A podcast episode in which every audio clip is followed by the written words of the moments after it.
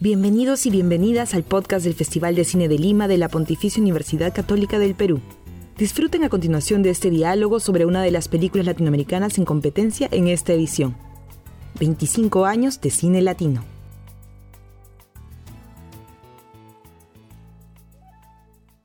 Hola, ¿qué tal? Les doy la bienvenida a este diálogo a propósito de la película argentina La Chica Nueva, parte de la competencia de ficción del 25 Festival de Cine de Lima PUC.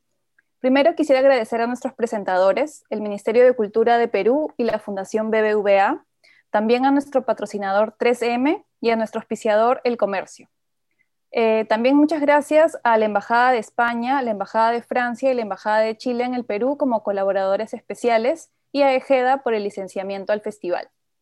Hoy nos acompañan Micaela Gonzalo, directora audiovisual y cineasta argentina, que nos presenta su ópera prima La Chica Nueva en esta edición del festival. Y también está aquí para conversar con Micaela Diana Solís, artista visual y directora de arte. Ella es secretaria general del Sindicato de Trabajadoras y Trabajadores Audiovisuales y Cinematográficos del Perú, CINCA, y también es activista y feminista interseccional. Sin más, las dejo con ellas para conversar sobre la película. Muchas gracias. Gracias. Gracias, Elizabeth. Gracias, Micaela, por, por, estar aquí en este espacio para conversar sobre tu película, que, bueno, yo quería empezar este, un poco hablando de, lo que para mí significó esta película. Em, si bien es un tema que no, no, no, se suele tocar, creo que el tema de los trabajadores, de la clase obrera, de la fábrica, son, eh, y sobre todo desde una perspectiva, desde una mujer, una mujer joven, como lo es Jimena, ¿no? Este, y con toda la, la carga em, de abandono, de, de, pobreza, también en cierto sentido, porque es una chica que, que, por lo que se entiende, viene de una clase media baja, ¿no? O, clase media por ahí, que, que no, no, no, no, ha, crecido dentro de una familia por ahí, por ahí como que adinerada, ¿no? Entonces, eh, me sentí como muy, muy a gusto de verla, de, de, tener este tema como, como en, en, un festival, para comenzar, una película, una película que se, que se está festivaleando. Eh, me pareció muy positivo también el hecho de tener eh, dentro de esta relación eh, amorosa, como, no como todo un tema, ¿no? Como lo suelen poner muchas veces en las películas, como que hay una relación entre dos chicas o dos chicos, sino como algo totalmente naturalizado, como lo que se tiene que tomar ese tipo de temas.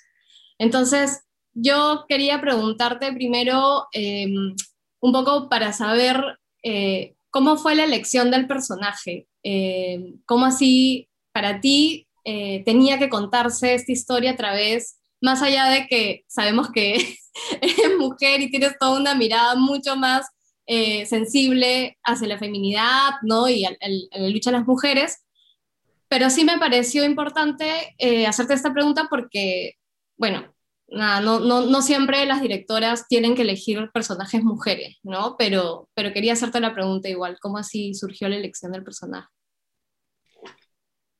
Eh, voy a empezar contestando una observación que tuviste sobre lo que naturalizamos y, y, no naturalizamos cuando decidimos contar algo.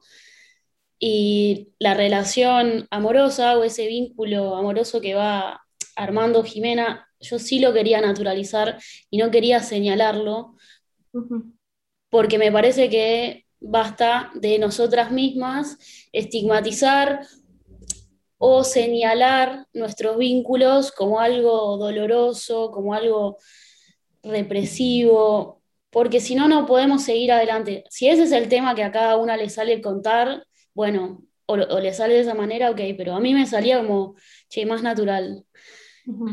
Y en cambio sí decidí no naturalizar ciertas cuestiones del mundo que siguen resultando muy incómodas, como es la, mm, la marginalización de los trabajadores y las trabajadoras, la falta de inclusión laboral y la represión policial. Eh, el personaje fue surgiendo con el devenir de, querer contar también una historia o, contar ciertas sensaciones y apreciaciones de distintas mujeres trabajando en una fábrica. Y en Tierra del Fuego es bastante natural que lleguen chicas de distintos lugares del país, algunas veces solas, a veces con sus familias, a veces llegan con su marido, llegan con su pareja, llegan con algún hijo y tratan de incluirse laboralmente y es bastante complejo.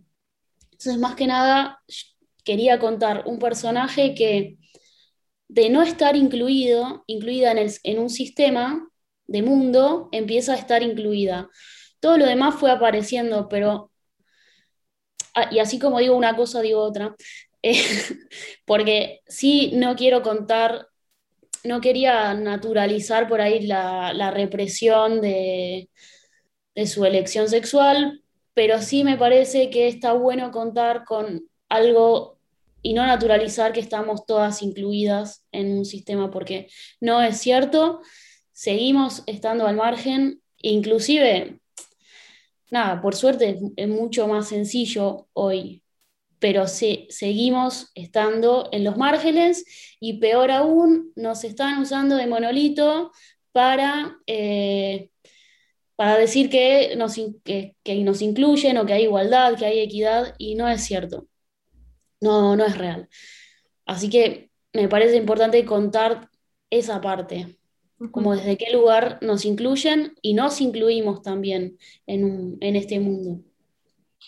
Sí, justo ahora que mencionabas Tierra del Fuego, eh, creo que como uno de los personajes, ¿no? Como dentro de este mundo de personajes, eh, tanto el lugar como la fábrica se convierten en personajes muy importantes dentro de la película. Eh, para mí, personalmente, la elección del lugar fue súper acertado. Eh, por ejemplo, cuando leía este libro que te comentaba...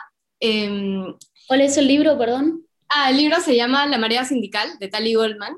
Eh, está muy bueno, lo recomiendo porque aparte te lo lees así en un día. Eh, como que este, esa, ese espacio lleno de fábricas, eh, como lo que decías, ¿no? que llegan personas de todas partes de Argentina a trabajar y que incluso no duran, o sea, son trabajos muchas veces temporales también, ¿no? Y, y, que de cierta manera, un poco por lo que conozco, y si, y si estoy mal, corrígeme, sí hay, eh, o sea, una, o sea, los trabajadores sí eh, existe esta colectividad, ¿no? Entre ellos, en, con sus excepciones, evidentemente, ¿no? Y tal como lo muestra la película, pero sí siento que al justamente ser un espacio de fábricas hay un, poco más de conciencia de trabajadores, ¿no? De somos obreros, vamos por un mismo fin, vamos a luchar por nuestros derechos, Em, no sé, cuéntame un poco también de, esa elección eh, en cuanto al espacio, lugar. aparte porque creo que a Tierra de Fuego le dicen como el fin del mundo, ¿no? Entonces como que Jimena se está yendo al fin del mundo. no sé, me parece como... Hay ahí también una lectura entre lo que es el fin y tocar fondo para poder volver a empezar, que creo que también tiene que ver con, con las luchas históricas de los sindicatos, que que se unieron en esos momentos donde se tocó un profundo fondo, donde había que empezar a, subir porque ya o no estaban pagando o estaban despidiendo o había compañeros y compañeras en, situaciones muy complejas. Eh, la lucha sindical en Argentina tiene una tradición muy fuerte y en Tierra del Fuego también porque las fábricas dieron ese lugar. Y así como digo que en algún punto se utiliza la figura de la mujer como monolito, en Tierra del Fuego es muy interesante ver la cantidad de sindicatos que sí tienen mujeres adelante. Al menos eso empezó a suceder.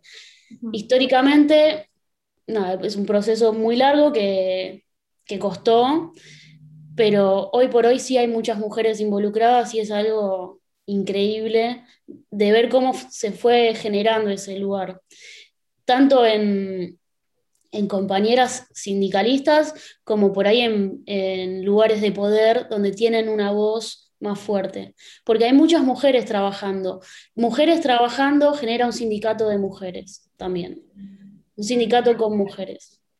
Sí, además porque, o sea, ya un poco entrando en el, tema del sindicalismo, eh, creo que las mujeres, eh, a partir, ¿no? Al menos eso es lo que un poco la línea de tiempo, desde todo el, esta explosión de Ni Una Menos, ¿no? Desde 2015, muchos sindicatos incluyeron dentro de sus secretarías, por ejemplo, la Secretaría de Igualdad de Género eh, o la Secretaría de, ¿no? de, la Mujer. Eh, entonces, las mujeres, de cierta manera, empezaron a tener una participación mucho más activa dentro de las organizaciones sindicales, pero eh, es difícil que una mujer eh, todavía llegue a, tener los espacios más como de Secretaría General o, que esté como dentro de la organización de la misma CGT, ¿no? O de la CGTP acá en Perú.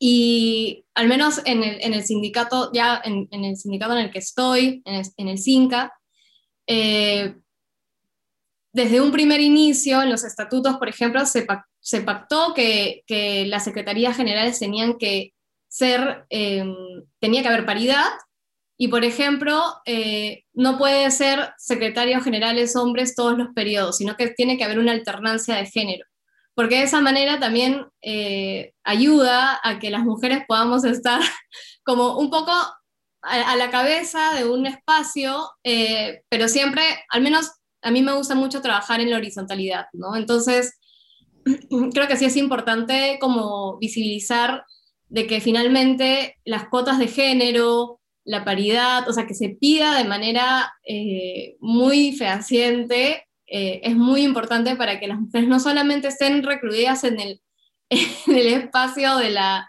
de la Secretaría de Género, la Secretaría de la Mujer o la Secretaría de Acción Social, sino que también pueda estar al mando de secretarías mucho más eh, competentes, o sea, importantes en, en, una organización como, por ejemplo, la Secretaría de Organización o la de Defensa, ¿no? la de Economía o la, o la general, ¿no? Entonces, sí, eso es como que lo, más chévere, como de, una de las cosas más chéveres de nuestro sindicato, que, que apela por esa, esa igualdad y, y, esa paridad. Este, pero sí, todo el tema sindical acá en Perú, ya un poco como para contarte, que era lo que, lo que también este, me preguntabas antes. Em, sí, ahorita con, bueno, con, con Castillo ya un poco a nivel político, eh, también el tema de paridad es como muy loco porque ahorita que han eh, mostrado, eh, o bueno, ya han asumido el Consejo de Ministros, eh, no hay paridad, ¿no? Este, solamente han puesto a dos mujeres, una en el Ministerio de la Mujer y la otra en el Ministerio de el MIDIS, el de, el, de sociales, ¿no? El de social. pero bueno, como que Sí, estamos entrando en tiempos em, distintos. Eh, de cierta manera, por ejemplo, en la cartera de trabajo es la primera vez que asume eh, un, dirigente sindical, también eh, el Ministerio de Trabajo. creo que eso va a ser muy positivo para los sindicatos, para sindicatos como el, como el mío, el, el del CINCA, el, de otros compañeros y compañeras, puedan, por ejemplo, eh, que tenemos nuestros pliegos de reclamos olvidados en el ministerio, se pueda de una vez por todas como que solucionar, ¿no? Eh, de hecho, acá el, el, trabajo audiovisual y cinematográfico, a diferencia de otros países de la región, eh, no está formalizado, ¿no? Nosotros trabajamos sin una jornada laboral pactada, podemos trabajar 15, 18, 20 horas de corrido, nadie te va a decir nada. Entonces, son como muchas cosas que se tiene que cambiar y que estamos buscando cambiar.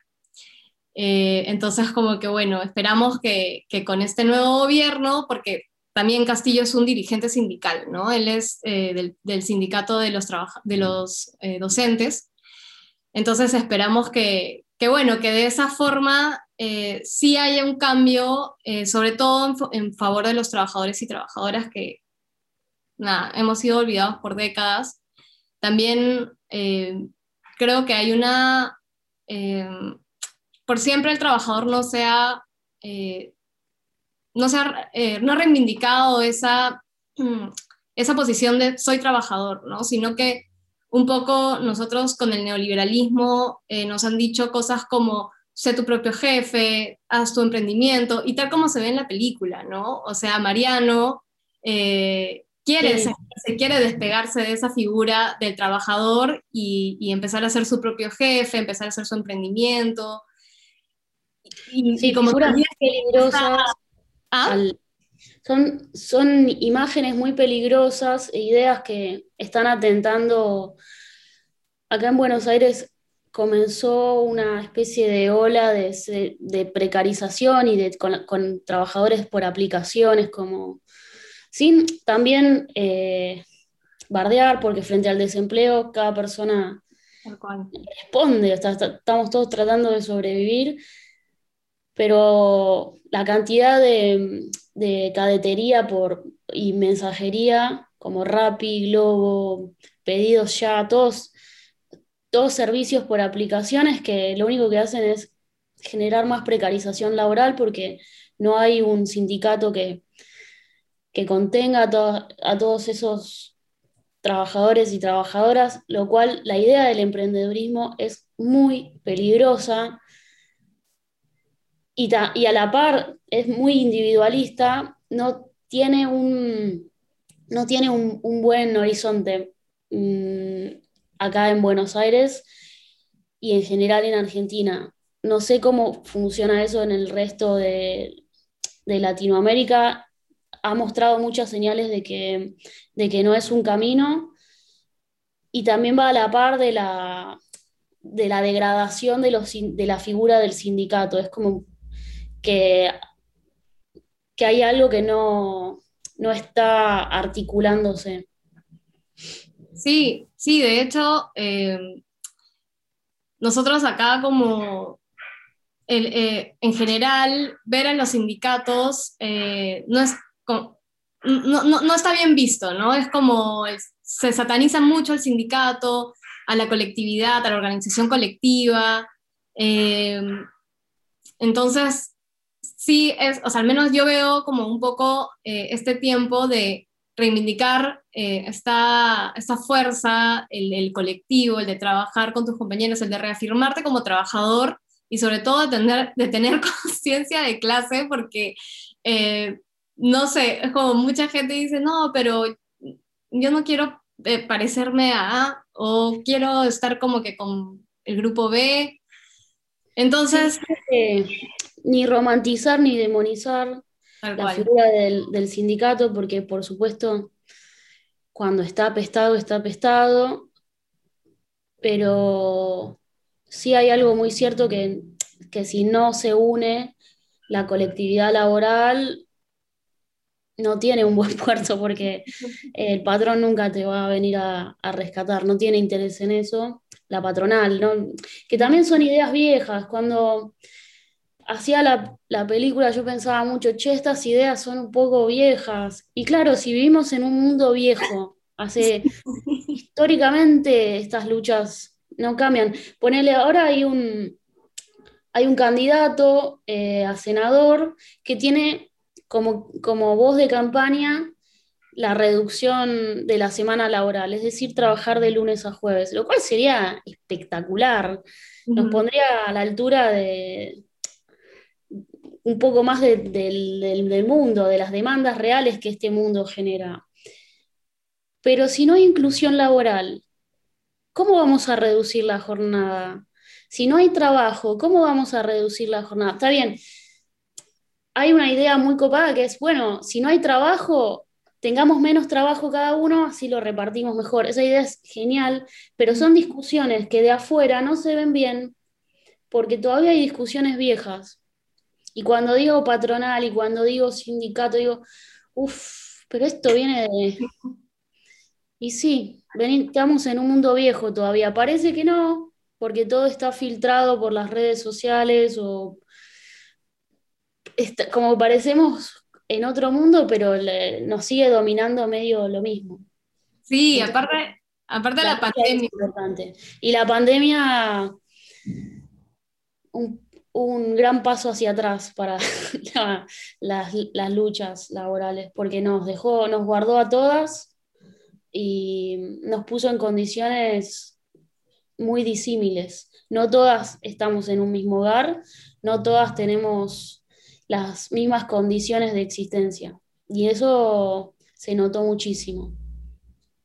Sí, sí, sí, no, la pandemia, eh, al menos en, Perú, fue como de estar como un poco eh, mejorando, ¿no? Eh, la economía, mejorando, obviamente entre comillas también, porque finalmente casi todo se concentra un poco en Lima, ¿no? Este, las regiones casi siempre han sido más, más olvidadas, pero eh, la pandemia fue como un baldazo así, ¿no? De agua fría, pero que algo que se rescata y que lo hablo mucho con mis compañeros y compañeras es eh, cómo nos zamaqueó un poco eh, la cabeza en el sentido de, oye, se pueden trabajar menos horas, ¿no? O sea, por ejemplo, el tema de, las horas, que trabajábamos y se grababa, como te decía, 18, 20 horas, y durante la la cuarentena o la pandemia, cuando, o sea, la pandemia más, cuando estuvo en las olas más grandes, em,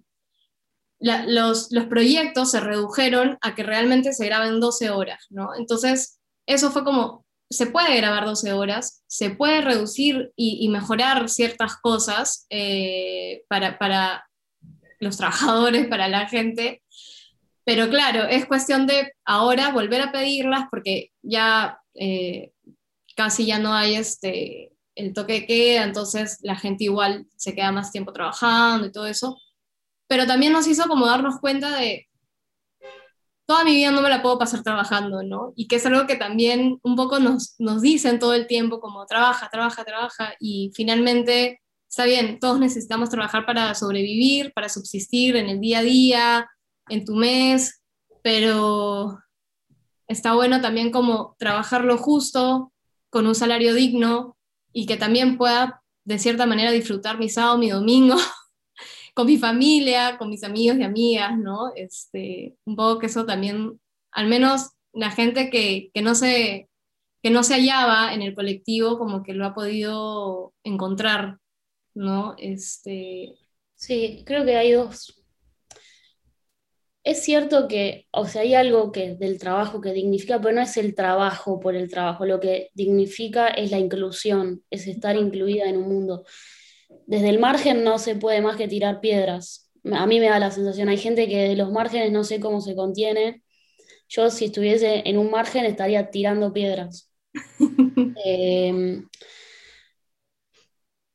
Acá pasan dos cosas. Por un lado, a, mí me da la sensación y también es eh, una, apreciación conmigo misma que por un lado, el año pasado sí pudimos contemplar mucho más el mundo, el tiempo libre, el ocio. Ahora, pudimos hacer eso en un momento, hubo momentos de sobrevivencia económica, em, particularmente en, en, Argentina no se filmó nada, no, se, no hubo y, aunque haya sindicato de cine, los trabajos son temporales. Entonces, al no haber filmaciones, no había trabajo, las personas estábamos viendo cómo pagar el alquiler, cómo comer. Y ahora que se reactivó, están las dos sensaciones que siento que conviven. La de se puede trabajar menos y a su vez es, bueno, voy a trabajar y aprovechar todo este momento porque no sé qué va a pasar mañana. Y esa idea de no sé qué, va qué, puede pasar mañana, que es, una idea casi de posguerra, que por eso la posguerra después trajo grandes periodos de, más de, brillo económico y de reactivación, porque también la gente tenía esa disposición de no sé qué va a pasar mañana, voy a trabajar todo. Y veníamos en esa. Y creo que si no hay una orientación real, podemos volver a eso. O sea, acá en Buenos Aires nos estamos, las personas que contamos hoy por hoy con un trabajo, que no somos todas, estamos trabajando a full, como si no hubiésemos vivido una pandemia, como bueno, ahora hay que trabajar, hay que hacer. Y no está bueno tampoco. Sí, tal cual. Bueno, un poco hablando de la colectividad, Eh, ¿Cómo fue el trabajo en tu equipo durante el rodaje de la película? Eh, yo no sé si es como que queda muy claro que en la peli trabajamos con algunos actores y actrices y el resto del elenco son personas de esa fábrica tomada en, en Río Grande, o sea, son personas que realmente trabajaban ahí y llegaron a tomar esa fábrica que hoy es una cooperativa.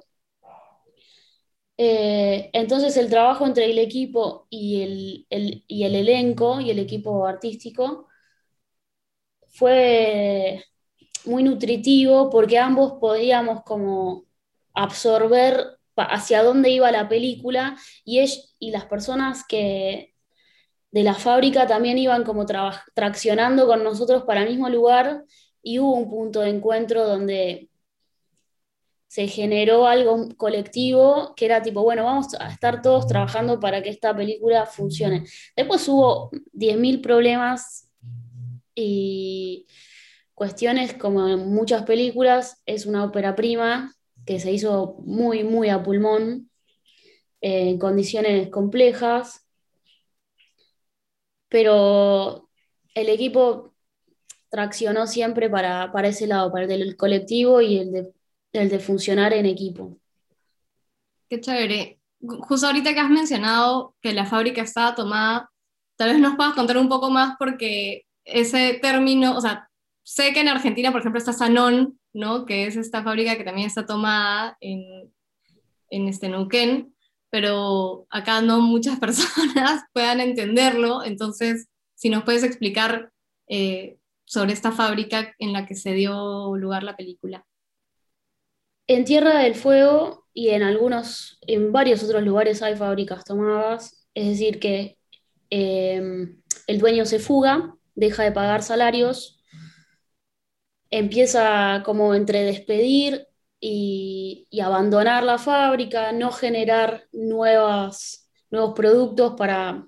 Se va vaciando de a poquito hasta que finalmente la dejan y en el proceso más o menos natural, aunque cada fábrica tiene su historia, los trabajadores y las trabajadoras se van, van tomando el espacio porque no tienen forma ni que les paguen el salario ni de recuperar esa fuente de empleo. Y son años de trabajar en un lugar para de repente nada. En esta fábrica son personas que trabajaron muchos años y el dueño se fugó. Se fue y hubo un proceso muy fuerte de, apropiación de las, de las máquinas y recién hoy por hoy están saliendo un poco a la luz, porque tampoco es fácil sin capital reactivar una, una, fábrica que mm, está comprendida por importaciones. Es decir, si vos no tenés esos dólares para importar las piezas, tampoco vas a poder armar nada. Así que son procesos muy complejos. Cada, fábrica tomada tiene su, historia. Esta me pareció muy particular porque no estaban tomando la tierra donde vos de última podés sembrar, estaban tomando una fábrica con máquinas muy complejas y, y también es una decisión que no es muy difícil pero tampoco tiene otra salida. O sea, es eso o la nada. Sí, tal cual. Sí, de hecho, hace poco acá en Perú eh, hubo una, una, experiencia de tomar realmente, eh, era una mina en, en Huancavelica, este, y justo en esa, cuando pasó esto de que los trabajadores querían tomar la mina porque eh, también está habiendo muchos despidos, las personas, los jefes, ¿no? la patronal, como que ya eh, se fue, no querían saber nada con esa mina, eh, y querían entrevenderla ¿no? a otros, a otros, este, a otros dueños.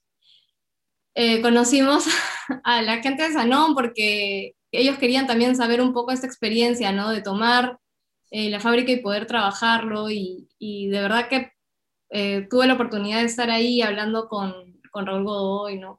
la gente de, Sanón y de verdad que me pareció como así, wow, nunca había escuchado algo así, me pareció eh, algo complejo, pero a la vez como de, de, la colectividad muy fuerte. Y, yo rescato mucho eso de, de, cómo los seres humanos eh, llegan a compenetrarse, a, lograr cosas, como una película, ¿no? Como eh, tomar una fábrica.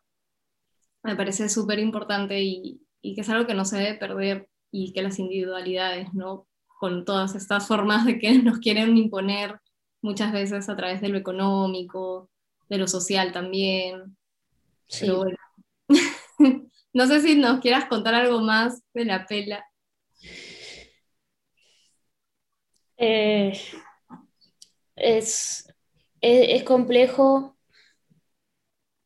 pero hay que, nada, no, no cualquier persona, no cualquier sociedad puede lanzarse a eso. Creo que en ese sentido cualquier tipo de unión sienta un precedente para la lucha y para una posible toma. Ojo, no es un llamado a tomar eh, la propiedad privada ni para nada. Es muy complejo. Mi solidaridad con, los trabajadores de esa mina. Eh, no, mm, la verdad es que es tan doloroso que no... Y acá pasa todo el tiempo, que, que los dueños se fugan, que el negocio deja de ser rentable y y no, no tienen interés en sostenerlo porque no ven, no está humanizado el trabajador y las trabajadoras. Es como, hoy no funciona este negocio, lo saco de acá, me lo llevo a India, me lo llevo a Vietnam, me lo llevo a el norte de Brasil porque todavía no están lo suficientemente sindicalizados. Bueno, en general en el norte de Brasil sí, pero se lo se puede llevar a, a cualquier otro lugar donde sea un poquito más rentable y, se vacía. Y acá pasa muchísimo. Sí, no, acá también eh, casi todo es como, o sea, no somos un país como que industrializado, eh, las, las, fábricas o nada, los espacios de, trabajo son, eh, en realidad son muy pocos, ¿no? No, no, no estamos tampoco acostumbrados a, a que, a que haya como estos grandes, grandes lugares de trabajo o, que incluso, o sea, un poco como lo de Tierra de Fuego, ¿no? Que hay como varias fábricas, varios, varios espacios eh, laborales, pero que, claro, ahora Perú se ha convertido un poco en esto de importo todo, importo todo, importo todo y, no manufacturo nada, ¿no? Entonces, finalmente, claro, por ejemplo, cuando pasó lo, lo de que cerraron lo de, lo de las fronteras, la cuarentena y todo eso, ahí fue como una, o sea, quitar la venda de los ojos y no tenemos, o sea, no, no, no producimos nada. No, no producimos No, pero les están otra vez robando, es como una un universo muy extractivista porque se están llevando las minas, el agua. Ah, sí, terrible, es terrible. Terrible. Es, como, nada, te doy el trigo y me, me dan la pizza. Sí. tal cual. No funciona más. Muy duro, muy duro, pero bueno, esperamos que, vengan tiempos mejores para, las y los trabajadores. Hola chicas, muchas gracias a, ambas, gracias a Micaela y a Diana por esta conversación eh, que nos ha permitido pues repensar nuestra relación, nuestra propia relación con el trabajo, con la colectividad, con la producción, a partir de ver la película La chica nueva de, Micaela. Entonces, pues los animo a verla y también eh, disfrutar todas las películas en competencia y seguir las actividades del festival a través de sus redes sociales y a visitar su sitio web www.festivaldelima.com. Eh, además, contarles que todos los diálogos con cineastas como este están disponibles en el canal de YouTube del festival y próximamente también en la plataforma Spotify. Em, y nada, quédense pegados a las redes para conocer la programación completa de esta edición del festival en casa. Muchas gracias a Micaela y a Diana nuevamente por esta linda conversación, eh, dura también, fuerte, eh, crítica. y nada, hasta pronto. Muchísimas gracias.